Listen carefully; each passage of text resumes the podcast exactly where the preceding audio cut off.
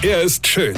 Er ist blond. Und er ist der erfolgreichste Comedian aus Rheinland-Pfalz. Ich werd der Pierpasmus. Exklusiv bei RPA1. Sven Hieronymus ist Rocker vom Hocker. Liebes Corona-Tagebuch.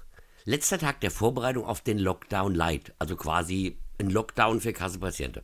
Also, wir dürfen nicht mehr ins Restaurant, sondern nur noch Essen da abholen. Wenn der Koch jetzt aber Corona hat und mir kurz vorher ins Essen hustet, bin ich halt auch irgendwie am Arsch, gell? Egal.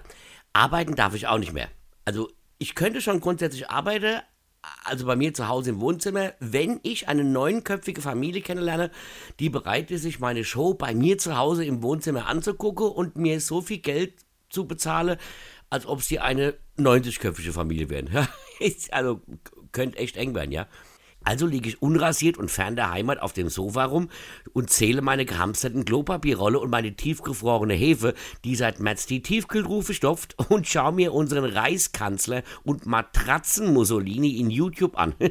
Denn der Adler Hildmann, der alte Schwätzer, dreht die Videos ja nur noch liegend im Bett und ich freue mich, dass ich nicht wie der bin, ja, und dass ich mein Leben lang die Finger vom Koks gelassen habe.